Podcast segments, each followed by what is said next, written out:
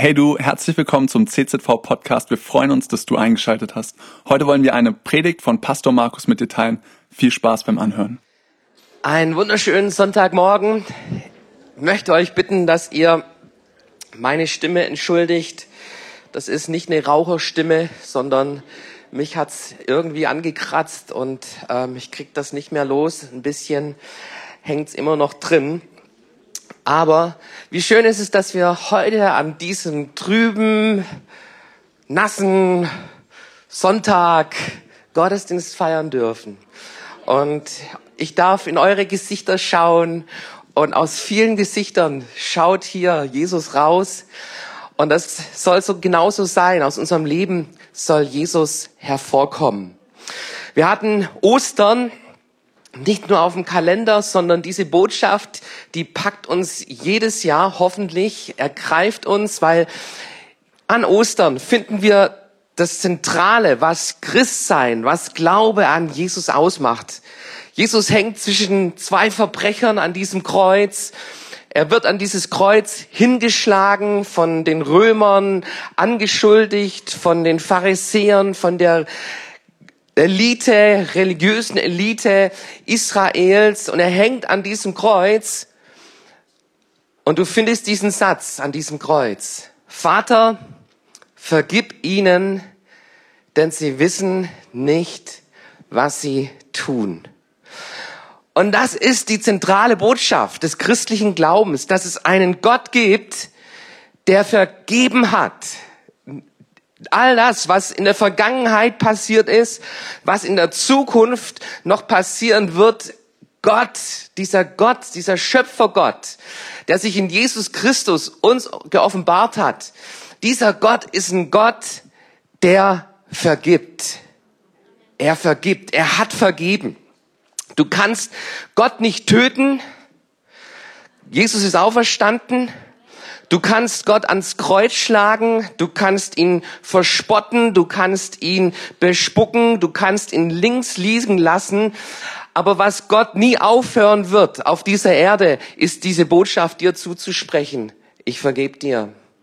Gott vergibt uns. Und wenn wir an den auferstandenen Herrn Jesus Christus denken oder uns bewusst machen, Jesus lebt, dann gibt es ein Erkennungsmerkmal ein ganz wichtiges Erkennungsmerkmal von diesem auferstandenen Jesus. Und weißt du, was dieses Merkmal ist? Seine Narben. Seine Nägelmale. Das war das, was Thomas, dieser Zweifler, sehen wollte. Ich will diese Nägelmale Jesus sehen. Selbst in der Offenbarung finden wir eine Stelle, die uns zeigt, dass Jesus diese Male im Himmel noch trägt. Das ist das einzige Menschengemachte, was du im Himmel finden wirst. Die Nägelmale Jesus.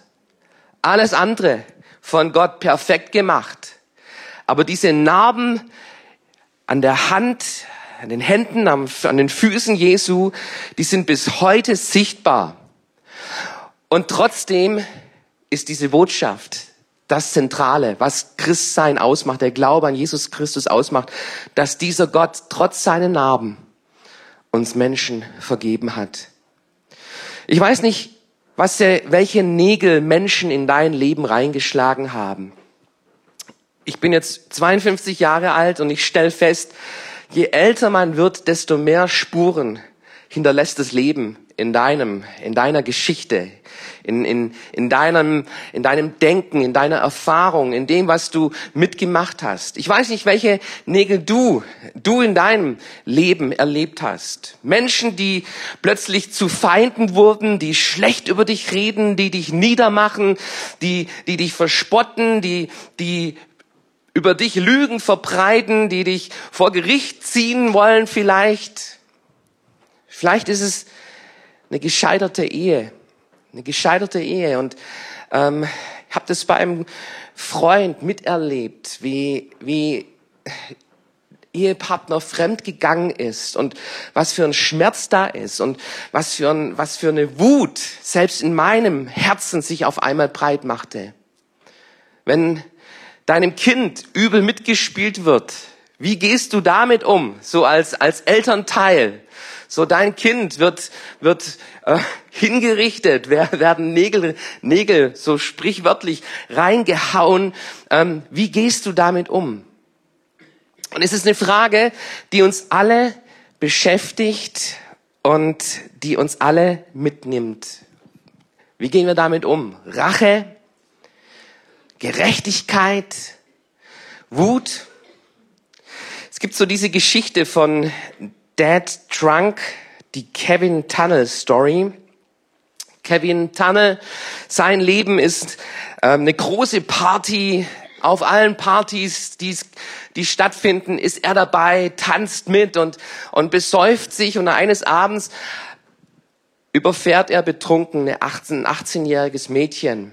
Und er steht vor Gericht und wird verurteilt. Und der Rechtsanwalt der Opferfamilie haut noch einen drauf, noch einen Antrag oben drauf, dem stattgegeben wird, nämlich Kevin Tunnel.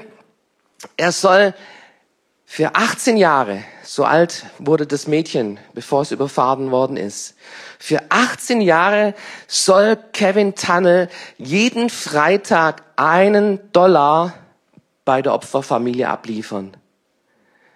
Einen Dollar. Und Kevin Tunnel lässt sich drauf ein. Die ersten paar Wochen ist er immer da und, und liefert den Dollar ab bei der Familie. Irgendwann lässt er schleifen, die Familie zerrt ihn wieder vor Gericht. Er, er wird mit Nachschub daran erinnert, wenn er sich nicht daran hält, kommt er ins Gefängnis und ähm, er macht es. 18 Jahre lang, jede Woche ein Dollar.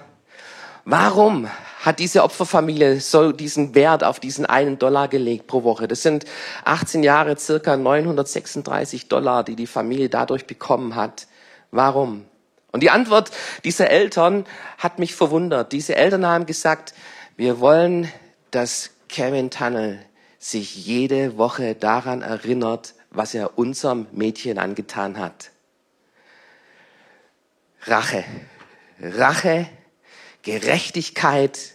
So, das ist das Natürliche, ähm, wo wir Menschen oft unterwegs wird, aber diese Wunde wird dadurch nicht besser, oder? Diese Narben, die, die heilen dadurch nicht, nicht, nicht besser, sondern oft im Gegenteil, es tut weh, es beherrscht uns unser ganzes Leben lang.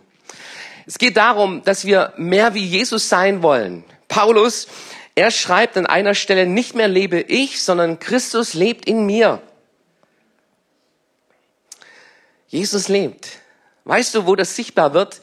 In deinem und in meinem Leben, in unserem Glauben, weil wir Jesus nachfolgen, weil wir diese Verbindung mit diesem auferstandenen Herrn haben, zeigt sich das in unserem Leben, auch wie wir mit dem Leben, mit Verletzung, mit Enttäuschung umgehen, da wo es uns übel mitgespielt wird, auch an den Punkten zeigt es uns. Und Jesus, er spricht über dieses Thema in Matthäus Kapitel 18 und er zeigt uns in diesem Kapitel den Weg der Heilung. Den Weg der Heilung. Und das wünsche ich jeder Person hier in diesem Raum, so wie du mit deinen Verletzungen bisher umgegangen bist, dass du heute diesen Weg der Heilung von Jesus erkennst. Diesen Weg, den Jesus gegangen ist und diesen Weg, den Jesus mit dir und mit mir, mit jedem Einzelnen gehen will auf dieser Erde. Lass uns mal reinschauen, dieses Kapitel, Matthäus Kapitel 18. Von Vers 21 lese ich, da trat Petrus zu ihm und fragte, Herr, wie oft muss ich denn meinem Bruder, der an mir sündigt, vergeben? Genügt es siebenmal? Jesus sprach zu ihm, ich sage dir nicht siebenmal, sondern siebzigmal siebenmal. Darum gleich das Himmelreich einem König, der mit seinen Knechten abrechnen wollte. Und als er anfing abzurechnen, wurde einer, einer von vor ihn gebracht, der war ihm zehntausend Zentner, Zentner Silber schuldig. Da er es nun nicht bezahlen konnte, befahl der Herr ihn und seine Frau und seine Kinder und alles, was er hatte, zu verkaufen und damit zu bezahlen. Da fiel ihm der Knecht zu Füßen und flehte ihn an und sprach, hab Geduld mit mir, ich will dir's alles bezahlen. Da hatte der Herr Erbarmen mit diesem Knecht und ließ ihn frei und die Schuld erließ er ihm auch. Da ging dieser Knecht hinaus und traf einen seiner Mitknechte, der war ihm hundert Silbergroschen schuldig, und er packte und würgte ihn und sprach, bezahle, was du mir schuldig bist. Da fiel sein Mitknecht nieder und bat ihn und sprach, hab Geduld mit mir, ich will dir's bezahlen. Er wollte aber nicht, sondern ging hin und warf ihn ins Gefängnis, bis er bezahlt hätte, was er schuldig war. Als aber seine Mitknechte das sahen, wurden sie sehr betrübt und kamen und brachten bei ihrem Herrn alles vor, was sich begeben hatte. Da forderte ihn sein Herr vor sich und sprach zu ihm, Du böser Knecht, deine ganze Schuld habe ich dir erlassen, weil du mich gebeten hast. Hättest du dich da nicht auch erbarmen sollen über deinen Mitknecht, wie ich mich über dich erbarmt habe? Und sein Herr wurde zornig und überantwortete ihn, den Peinigern, bis er alles bezahlt hätte, was er ihm schuldig war. So wird auch mein himmlischer Vater an euch tun, wenn ihr einander nicht von Herzen vergebt. Ein jeder seinem Bruder. Ein harter Text, ein interessanter Text. Ein Text, wo die Bibel als Gebrauchsanleitung für das Leben uns zeigt, wie wir mit Verletzung, mit Schuld, Schuld anderer an uns umgehen sollen. Lass uns zunächst mal anschauen, was Vergebung nicht ist. Also Vergebung bedeutet nicht, dass du dir alles gefallen lassen musst, dass du alles unter den Teppich kehren sollst. Ganz im Gegenteil, wenn du so in diesem Kapitel 18 mal den Zusammenhang liest, dann geht es darum, ähm, wenn, wenn jemand schuldig ist an dir, dass du diese Sache klärst. Also da wird nichts unter dem, soll nichts unter den Teppich gekehrt zu werden, sondern Gott geht es darum, dass unsere Beziehungen zu Menschen, das Miteinander, dass wir, dass wir dieses Ziel haben, Beziehung zu klären. Das ist nämlich das Herz Gottes. Das Herz Gottes will Beziehung, Beziehung klären, zu uns Menschen, mit uns, mit dir, mit jedem Einzelnen, mit jeder einzelnen Person. Es geht nicht darum, es unter den Teppich zu kehren, sondern die Bibel fordert uns auf, zu dem Bruder, zu der Person hinzugehen, ähm, wenn sie nicht hört, auch nochmal eine dritte Partei mit einzuschalten und zum Schluss so auch hier ähm, unter Christen kann es Schuld geben, wie wir miteinander umgehen, dass es sogar vor die Gemeinde kommt. Und das sehen wir, vergeben heißt nicht, unter den Teppich zu kehren, sondern das, was Schuld ist, das muss angegangen werden, das muss geklärt werden und Vergebung soll stattfinden. Vergebung heißt nicht, dass plötzlich meine Emotion, hey, alles, alles gut, alles gut, mir geht's gut, ich und, und, und so dein Herz, dein Herz ist eigentlich ganz anders. Vergebung beginnt nicht mit der Emotion, sondern Vergebung ist eine klare Entscheidung. Ich will, ich will dieses Problem angehen und klären. Und manchmal ist es wirklich auch ein Prozess, der länger dauern kann, der ähm, gewisse Schritte bedarf und, und wo wir vielleicht noch nicht bereit sind, diesen einen Schritt zu gehen, dann ähm, an dieser Entscheidung das Ziel, Vergebung festhalten, aber nicht auf den Emotionen, auf den Emotionen zu achten oder das zum Maßstab zu machen. Wenn wenn es um deinen Schutz und deine Sicherheit geht, zum Beispiel in Bezug auf Missbrauch oder Gewalt, wo Gewalt im Spiel ist, da ist Vergebung nicht die erste Priorität, sondern deine Sicherheit ist die erste Priorität, lieber Freund. Und es ist wichtig, sich räumlich zu trennen und, und nicht tun aus, aus einer frommen Pflicht oder diesem, diesem frommen Denken heraus, ich, ich vergeb automatisch und, und macht nichts, was, was mit mir geschieht. Nein, im Gegenteil. Die Bibel zeigt uns, hey, es ist, es ist wichtig, wichtig zu erkennen, hier geschieht etwas. Hier ist Schuld, Schuld, die mit mir getrieben wird, wo, wo ich eine klare Grenze brauche. Und dieser Abstand, dieser Abstand, deine Sicherheit ist an erster Stelle. Vergebung braucht nur einen.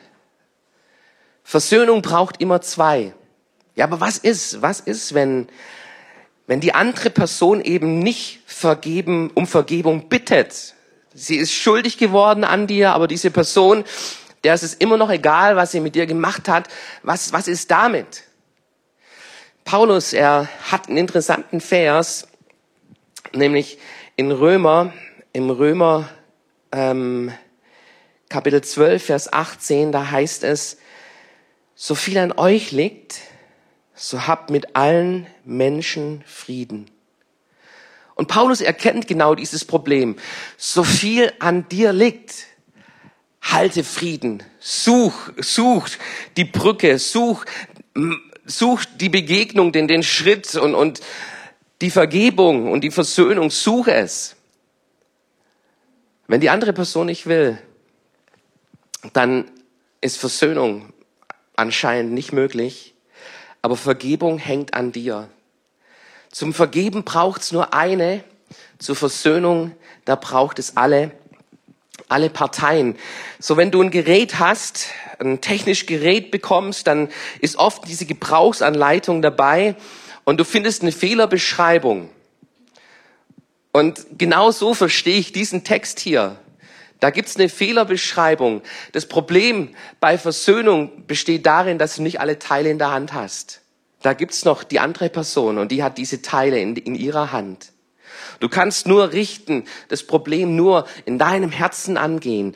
Das, was dich betrifft, so viel an dir liegt. Da achte auf den Frieden.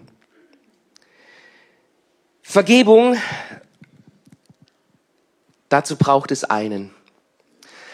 Und Petrus, er kommt zu Jesus und hat diese Frage, wenn mich jemand verletzt, wenn mir ein Unrecht jemand tut, wie oft muss ich ihm vergeben? Und Petrus, das war ein spontaner Choleriker, der, der hat immer gleich herausgeschossen mit der Pistole heraus, hat gar nicht abgewartet die Antwort, sondern reicht siebenmal.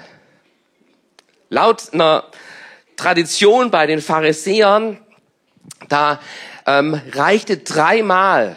Also du musstest nur dreimal vergeben und beim vierten Mal konntest du es heimzahlen. Und Petrus, der übertrumpft es, sagt, hey, Gold ist dreimal, Silber ist zweimal, Bronze ist nur einmal, siebenmal. Wenn ich siebenmal vergebe, reicht es dann aus.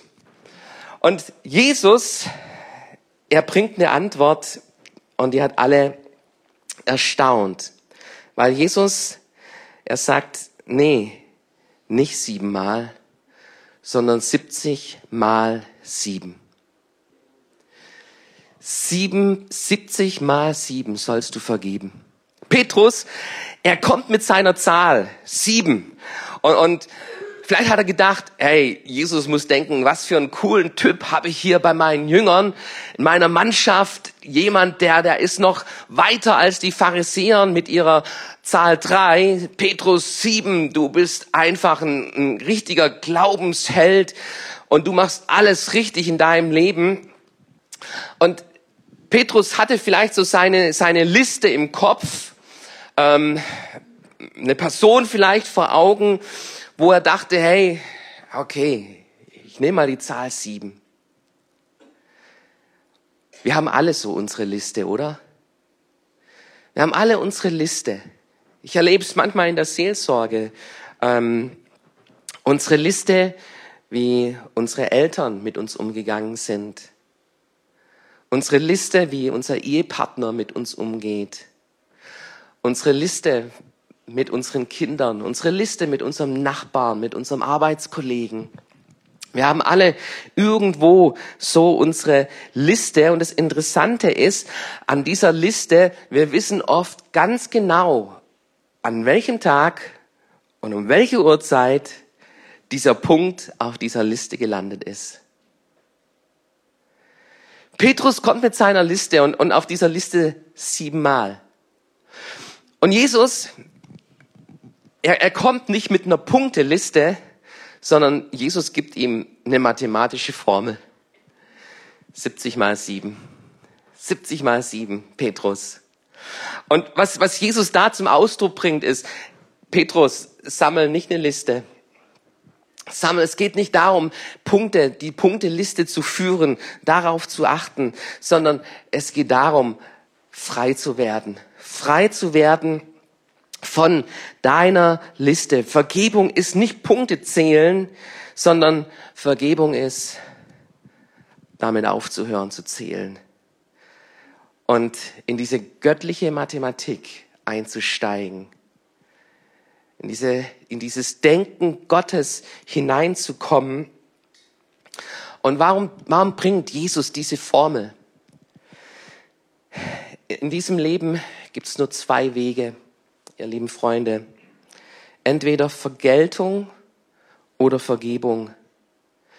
Entweder inneres Gefängnis oder Freiheit. Es gibt nur diese zwei Wege. Und jetzt sagst du aber, aber ich will, ich will doch nicht mehr verletzt werden. Liebe Freunde, solange du auf dieser Erde lebst, wirst du verletzt werden. Wenn du nicht mehr verletzt werden willst, dann kauf dir eine einsame Insel. Kauf dir eine einsame Insel, zieh auf diese einsame Insel. Ja, aber ich, ich will doch einen Ehepartner. Wenn du einen Ehepartner hast, wirst du verletzt werden.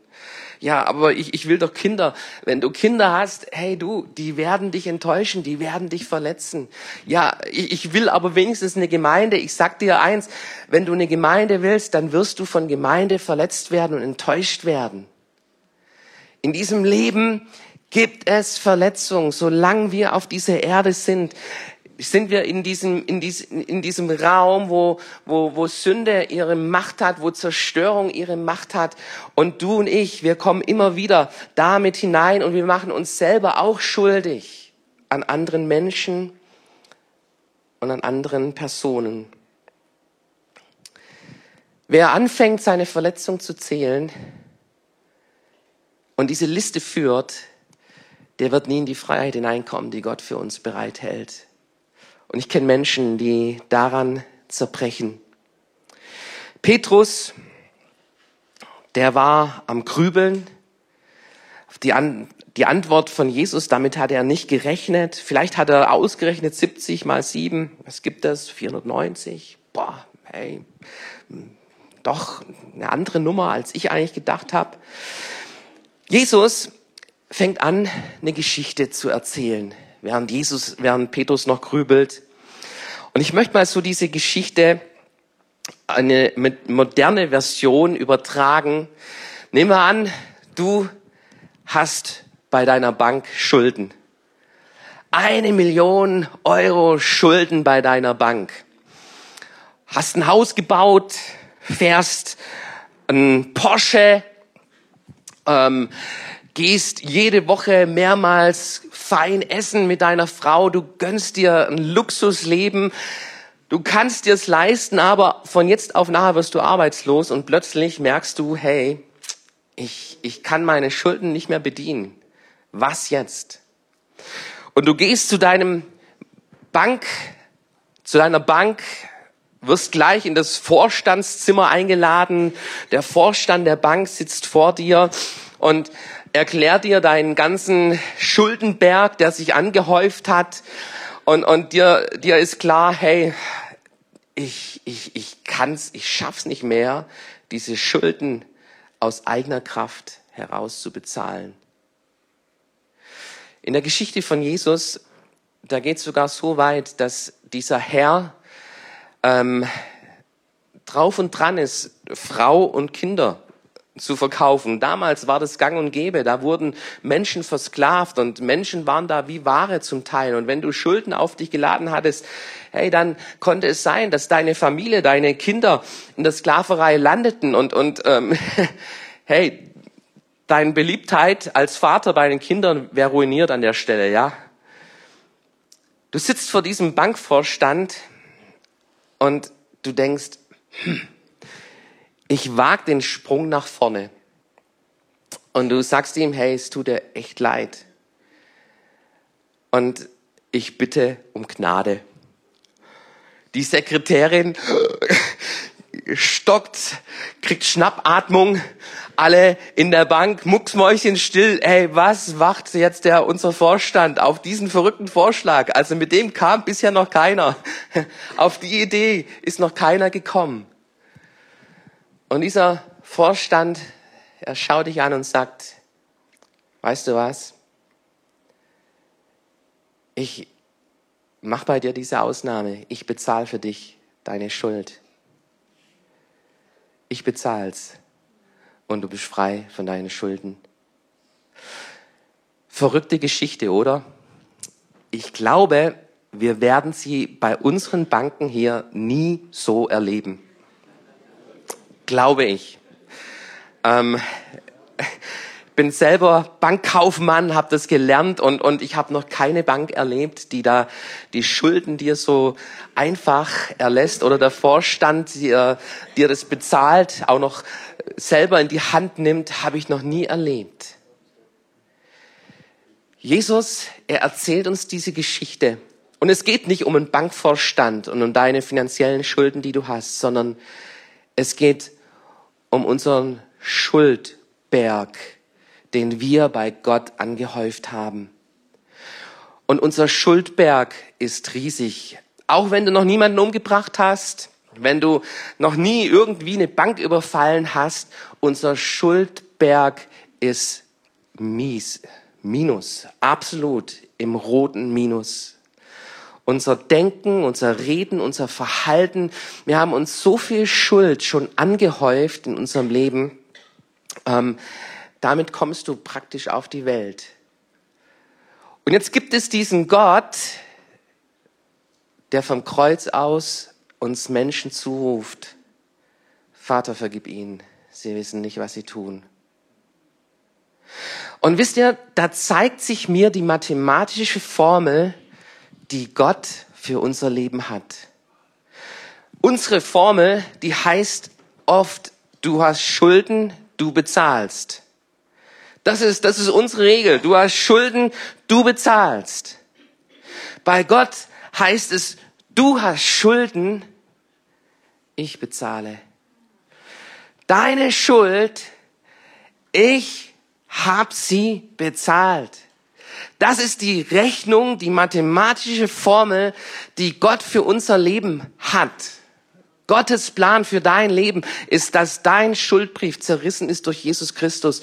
Und du darfst es im Glauben annehmen und du darfst die Freiheit Gottes erleben, die er für dein Leben hat. Halleluja. Es gibt nur diese zwei Rechnungen. Du hast Schulden, du bezahlst oder du hast Schulden und Gott bezahlt.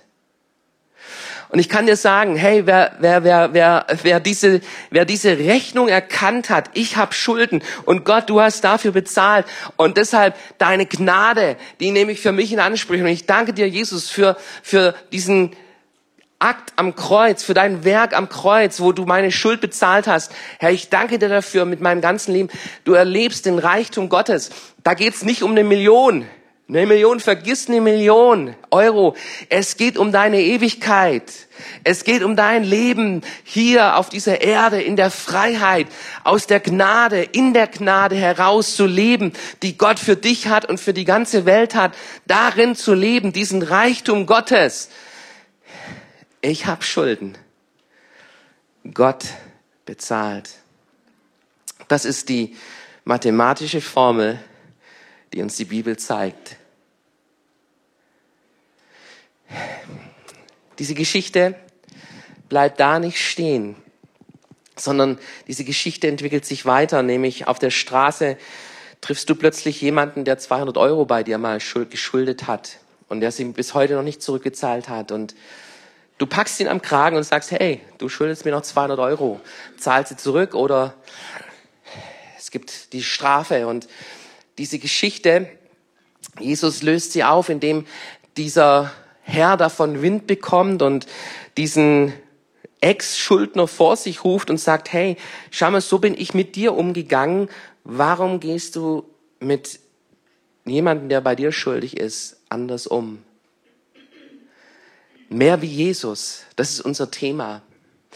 Und ihr lieben Geschwister, so meine Schuld bei Gott, wie, wie, wie, wie, wie, wie leicht ist es, so meine Schuld zu Gott zu bringen, weil ich erkannt habe, Gott bezahlt. Hey, Gott vergibt. Er bezahlt. Und, und wie, wie leicht fällt mir so meine Schuld zwischenzeitlich einzugestehen und, und von der Gnade Gottes mein Leben abhängig zu machen und sagen, Herr, danke für deine Vergebung. Vergib mir an der Stelle. Ich habe wieder Schuld auf mich geladen. Herr, ich bring sie dir zum Kreuz. Danke für deine Vergebung. Wie leicht fällt mir das zwischenzeitlich. Aber auf der anderen Seite, wenn andere Menschen an mir schuldig werden, wie schwer ist es, wie Jesus zu handeln. Du hast Schuld, du bezahlst. Anstatt du hast Schuld, Gott bezahlt. Römer 15, diese Stelle, die wir vorhin betrachtet haben. Im nächsten Vers, da geht es darum, überlass die Rache Gott. Überlass die Rache Gott. Es geht um dieses Loslassen, dieses Loslassen von Schuld. Schuld, die, die dich zerfrisst. Schuld, wenn der andere an dir schuldig geworden ist, ähm, oft dich, dich bindet, dich kettet. Dieser, dieser Schuldner, er wird ins Gefängnis geworfen, bis er seine Schuld zurückgezahlt hat. So geht die Geschichte in der Bibel aus. Und ich erlebe es oft bei Menschen, die, die an dem Punkt unversöhnlich sind, die nicht einen Vergebungsschritt gehen wollen, die in ihrem Herzen nicht loslassen wollen, sondern die das immer wieder ihre Punkteliste führen und darauf achten, dass es ja nicht vergessen wird und dass es immer wieder aufs Brot geschmiert wird. Und, und ich erlebe es bei diesen Menschen, wie unfrei sie sind gefangen in ihrem eigenen Leben. Darum geht's. Gott, Jesus, deshalb finden wir diese Geschichte in diesem, äh, diese Geschichte in der Bibel. Es geht um unser Gefängnis, um unser Gefängnis, das das Leben manchmal uns baut. Dieses Gefängnis hat eine Tür, eine Tür, wo wir erkennen, Gott, du hast bezahlt. Du hast bezahlt. Ich will Beziehung klären. Ich will, was in meiner Macht steht, hingehen und, und Versöhnung suchen. Und es fängt bei mir an, dieser eine Schritt zu vergeben, Gott zu geben, ihm zu überlassen. Wir haben ähm, über Ostern als Familie uns den Film Die Zuflucht angeschaut von Corrie ten Boom. Corrie ten war eine Holländerin, die Juden versteckt hat in der Nazi-Herrschaft in Holland. Und schaut euch mal dieses Video an, das ich im Internet noch gefunden habe und das uns eine spannende Geschichte erzählt aus ihrem Leben. Sie hat Peinigung, äh, KZ erlebt, ist im Gefängnis im KZ gelandet und sie hat ihren Glauben an Jesus festgehalten, auch in dieser KZ-Zeit und danach. Schaut euch mal diesen Film an und was Cory uns erzählt.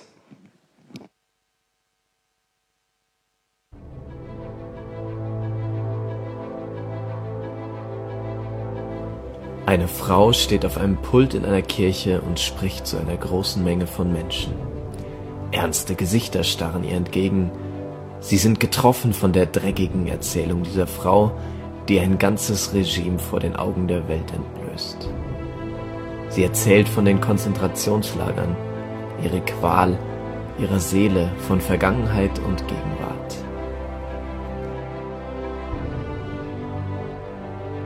Während die Menschen wortlos den Raum verlassen, kämpft sich ein Mann durch die Menge nach vorne.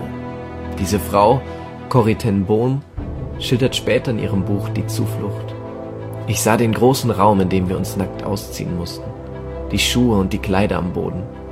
Wir mussten nackt an ihm vorbeigehen. Ich erinnerte mich an die Scham, ich erinnerte mich an meine ausgemergelte Schwester, deren Rippen deutlich unter der pergamentartigen Haut hervortraten. Ihre Schwester und sie, Corrie, waren im KZ, weil sie Juden bei sich versteckt hielten. Die Schwester überlebte diesen Mann und das Regime nicht. Jetzt stand sie zum ersten Mal ihrem Häscher gegenüber. Sie erinnerte sich an seine Jagdpeitsche in seinem Gürtel und ihr Blut schien zu gefrieren.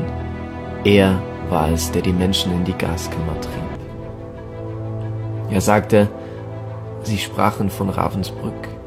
Ich war Wächter dort. Ich bin Christ geworden. Er steckte mir seine Hand entgegen und fragte, werden Sie mir vergeben? Cory blieb wie angefroren stehen. In Gedanken blitzt ihre Schwester hervor, elendig und langsam verreckend. Sie kämpft in ihrem Inneren mit dem Schwersten und erinnert sich an die Worte von Jesus. Wenn ihr den Menschen ihre Sünden nicht vergebt, dann wird der himmlische Vater im Himmel auch euch nicht vergeben. Eine schier unerfüllbare Forderung. Nach dem Krieg hatte Tembom ein Heim für Nazi-Opfer eröffnet. Sie lehrte über Vergebung, erlebte, wie Menschen frei wurden von Bitterkeit, egal welche körperlichen Schäden sie hatten. Doch jetzt wurde all das relativiert in dem Moment, wo dieser Mann mit seinem wohlwollenden Gesicht vor ihr stand und ihre eigene Vergebung herausforderte. Er war der Mörder ihrer Schwester. Kälte umklammerte ihr Herz und sie schreibt, doch Vergebung ist kein Gefühl, sondern ein Akt des Willens. Ich betete und hob die Hand. Ich betete darum, dass Gott mir das Gefühl der Vergebung schenken möge. Mit einer mechanischen Bewegung legte ich meine Hand in die Hand, die sich mir entgegenstreckte. In dem Moment, wo ich seine Hand ergriff, geschah Unglaubliches. Eine riesige Last fiel von meinen Schultern, mein ganzes Sein wurde von dieser heilenden Wärme durchflutet. Ich hatte Tränen in den Augen und sagte, ich vergebe dir, Bruder, ich vergebe dir von ganzem Herzen. Corrie ten Bohm schreibt abschließend unter dieses Zeugnis von unglaublicher Liebe, dass sie niemals die Liebe Gottes so erlebt hatte wie damals in diesem Moment.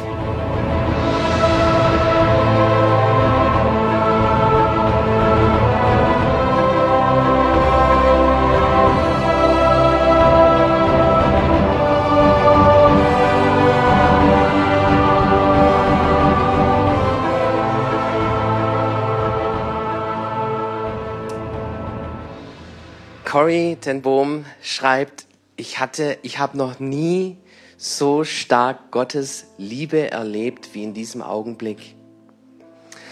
Und ihr lieben Freunde, es gibt diese Rechnung.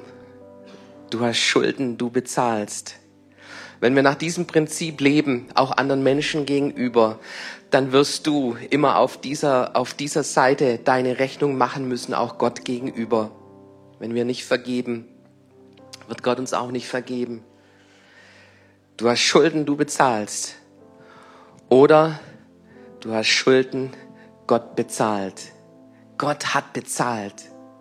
Und du erlebst etwas von diesem Reichtum Gottes in deinem Leben. Seine unbegreiflich große Liebe, Gnade, sein tiefer Frieden, der uns frei macht, schon hier auf dieser Erde möchte uns bitten, aufzustehen von unserem Platz. Mehr wie Jesus. Mehr wie Jesus. Unser Glaube, unsere Nachfolge besteht oft aus kleinen, einzelnen Schritten. Und heute Morgen geht es um dieses Thema Vergebung. Vergebung. Du und ich, wir leben von dieser Vergebung Gottes. Gott hat bezahlt. Nimm's in Anspruch, lieber Freund, heute Morgen in diesem Gottesdienst. Gott hat für deine Schuld bezahlt. Nimm das in Anspruch. Leb daran nicht vorbei. Du verpasst die Ewigkeit im Himmel. Du verpasst das Leben mit Gott hier und jetzt schon, seine Liebe und seinen Frieden. Wenn du dich dafür nicht öffnest und für dich in Anspruch nimmst,